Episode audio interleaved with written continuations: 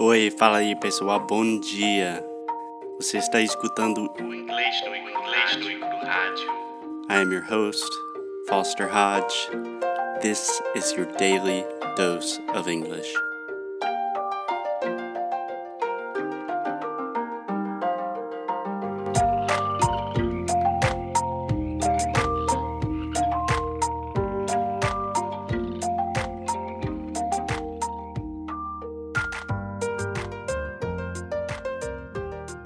Hey, Alexia. Hey Foster, how are you? I'm doing great. I'm doing much better now that you are here, Aw. safe and sound in Trump country. yes, yes. I made it. You made it. You made it, but it was not an easy trip. No, it wasn't an easy trip. And I must say that Brazil and America cause a lot of problems to me. Yeah, yeah. So that's what we are going to talk about today.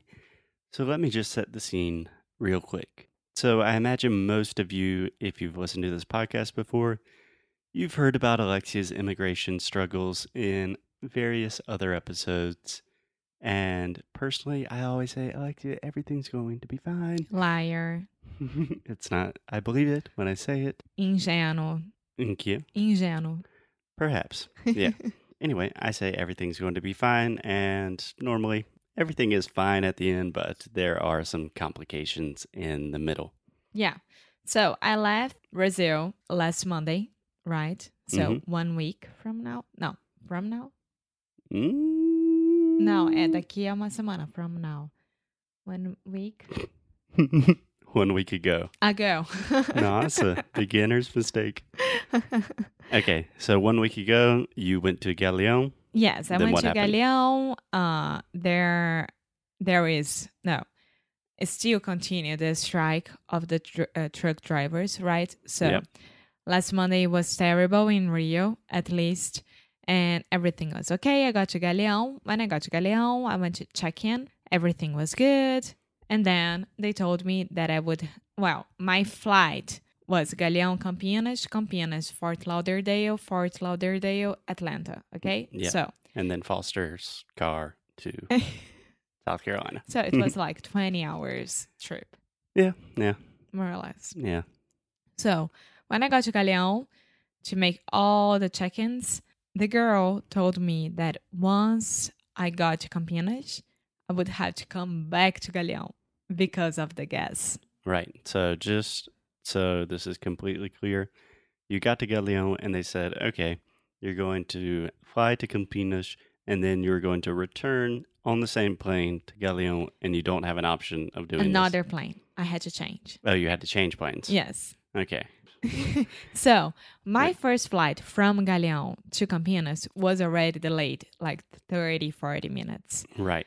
And when I got to Campinas, two girls and I, more or less, yes, one American girl, another Brazilian girl, hmm uh, we had to literally run through Campinas airport.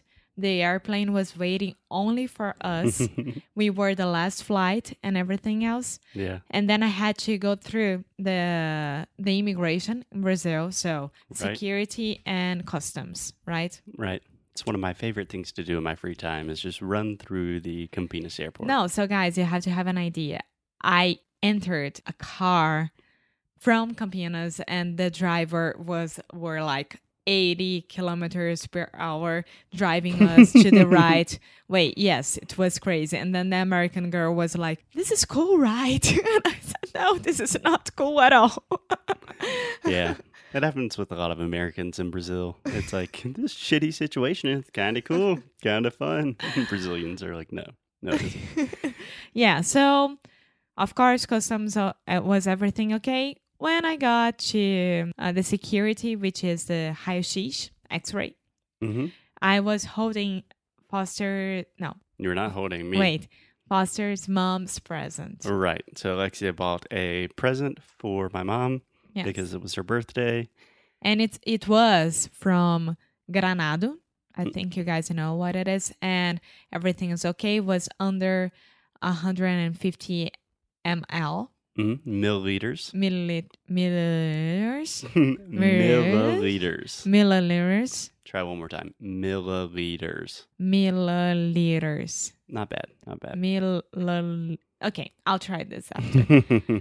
and then they took away from me. They didn't let me go to the plane with that. right. Right. But everything was in Portuguese, so I turned to get to the guy and said, Vem cá, isso aqui você quer, mas o meu sabonete líquido maravilhoso da Vichy que tá dentro, que tem 100 ml, você não quer. yeah. What's happening? Yeah. So, just uh, if you want to have a little more formal word, you could say they seized the They present. seized. Yeah, sometimes you hear that in the airport, like seizure of items. Okay. They Okay. seized the present. So after that, I was very, very sad and frustrated. But I mean, I made it to the plane Mm-hmm. to uh, that would go back to Galeão, not open any doors, and then go to Fort Lauderdale. So okay, can I stop you real quick? yes, Okay, so you said you were very sad and frustrated. First, sad, that is the ah sound, so more open. I heard you say said, like the Sad. past of say, right? So sad. sad, A little bit more open and to the front, sad, like cat, hat, sad, bad. sad. There we go. There we go. I was v- very sad. Yeah. Okay. Okay. So the trip got off to a pretty shitty start in general. And then you were on a plane from Campinas to Fort Lauderdale. Normal flight. You arrived in Fort Lauderdale. Then what happened? Then I had to stop at Galeão, and the delayed was already one hour and a half, more or less. Mm-hmm. It was already delayed one hour and a half. Yeah. When I got to Fort Lauderdale, everything was okay because was okay because Azul agents, Azul and JetBlue agents. Well, JetBlue is Azul, Azul is JetBlue. Just to let yeah, you know. they're owned by the same company. Yes. And they were already waiting for people who had connections because of this flight. Right. Right. And they started to shout, who has connections? And I said, I do, I do. And then I made a friend inside of the airplane. Her name is Nina. Nina was like, Alexia, can you help me? Because I don't speak English at all. yeah. Zero English. Zero, zero. I'm here visiting my son. Blah, blah, blah, blah, blah. I said, Of course, Nina, come with me. No problem at all. you said it was her first time flying, right? First time flying, first time everything. Ah, so she she won the lottery with this. yeah. In an ironic way. Yes. Right. Yeah. Okay, so we got there. We had to go through some machines and put your passport, and then go to go talk to a federal police officer. Right. So you had to go through customs. Yeah. First, when you get there, you do the normal, like, show your passport and they take a picture of you, and then you go talk to a customs official. Yeah. So Nina was in a different line than I was, so I couldn't help her there because there no one can be helped. Mhm. And no one can be. Yes. and I waited only 10 minutes in line because of this Azul agents. They put who had connections in front of everyone else. Right. And Fort of, Lauderdale is a little bit smaller than Atlanta, a lot smaller than Atlanta. So everything was good. When it was my, t- my turn, I went there, said, Hi, sir, how are you? And he was already smiling at me. So, yes, good sign. Uh, and then he asked me, Where are you coming from? Brazil. Uh, how long are you staying here? Till August 11th. And where are you going to here in in, uh, in in the U.S.? And I said Spartanburg. Mhm. Spartanburg, which is my hometown. Yes. Small city, a very strange city for a Brazilian girl to be visiting. And he looked at me at at the same time I said Spartanburg, and he was like, South Carolina, yes, South Carolina, sir. And okay, well, enjoy your summertime. Just one more ca- question, and was like, oh my god, here it comes. Your boyfriend knows that you're here, right? you know, right? said, yes, sir. He Yeah. knows. He's I'm sure- waiting for me in Atlanta. I'm sure he understood why you were visiting South Carolina. I mean, obviously he's heard of English No Cru. He knows that the founder, Foster, he lives in South Carolina. It's obvious. Okay, so you got through immigration. Everything seemed like it was good to go, and then you had to pass through security, the last step. And what happened? Yes, after having to check in all my bags again, I had to go to security. They made me go through the full body hmm check, right? Yeah. So I would say first you did like the normal security, the x ray thing or whatever. No? No. So they pulled you aside and said, You are randomly selected to do a full body search. Yes, but do you know how randomly this? Okay, so one quick stop. Nina was with me at uh, this time. Okay. Yeah. So you and Nina are together and you both are quote unquote randomly selected to get full body search. That means they're touching every part of your body and going to check every single item that you have. Yes, and before that, the woman asks us if we have a problem with that. Of course, you can say yes. Of course. Yeah. you can't. We can't say yes.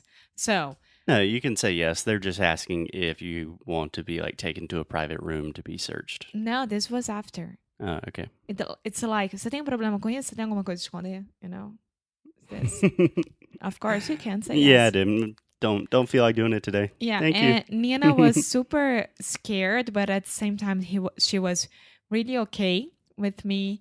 Be- besides her, so I would I was helping her Mm. and translating everything gently.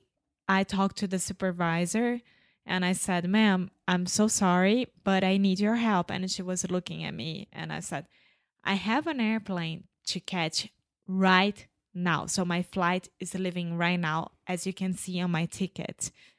Nina and I, we are together in the same flight. We don't know each other, but we are together. If you could call JetBlue and let them know that we are here. And she was like, mm, ma'am, you don't understand. Our next flight uh, eh, that we could catch to Atlanta, Mhm. it's not in half an hour. It's only at nine o'clock in the evening. So this is my last chance until nine o'clock in the evening. And she was like, okay, I'm gonna do it in courtesy. Is that right?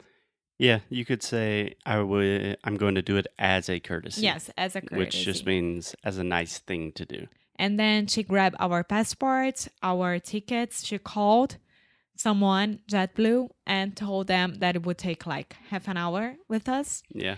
And the plane was waiting for us when we got cleared. That's nice. Yes. So just so I understand correctly, you passed through immigration, everything was fine, customs, everything was cool, the guy was nice.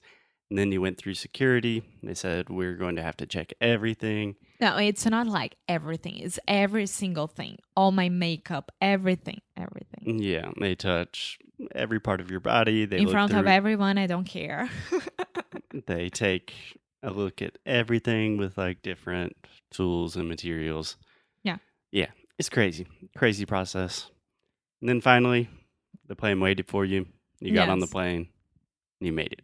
I made it. The funny far- part of it, when they were explaining to us what was happening, like they would touch every single party, the the the woman, the agent, was like, "You had to translate to her, okay?" And I said, "Okay, no problem." And she started. We had to uh, check your chest, hmm and then I turned to Li- to Nina and said. Elas vão pegar no nosso peito e vão chegar no nosso sutiã, tudo bem. No, tudo bem, no. And then I, I was like to the agent, do I have to translate every single thing or can I just say you're gonna touch everywhere? And she said, okay, you can say that. Nina, elas vão tocar em tudo, tudo bem? So, Alexia, again, I'm sorry that things did not work out perfectly, but when I was waiting for Alexia in the Atlanta airport, she came out and she was hugging this American girl that she was great friends with, and then I saw Nina, and Nina was like almost crying, like waving at me, like, "Hey, we amo." yeah, so everything turned out turned out okay. It was an odyssey, Odysseia, you can say an odyssey. I would say a journey. a, a journey Odyssey is really formal. 13 hours running, literally running. And I got really sick after it because the way I'm talking now, I'm calm. But it was really hard and under pressure, Yeah. everything was happening. So I think that even if you have a basic English or advanced English, Yeah. you'll be in the same situation. So, Okay, so one thing, you never have a English. You don't have a good English. He doesn't speak a bad English. You speak English well or you don't speak English, right? Yeah. So vou falar isso em português. Se você tiver um inglês bom ou ruim, pede, pede ajuda pra alguém. Alguém vai te ajudar. Vai existir uma outra Alexia, uma outra Nina. E pronto. É isso. Awesome.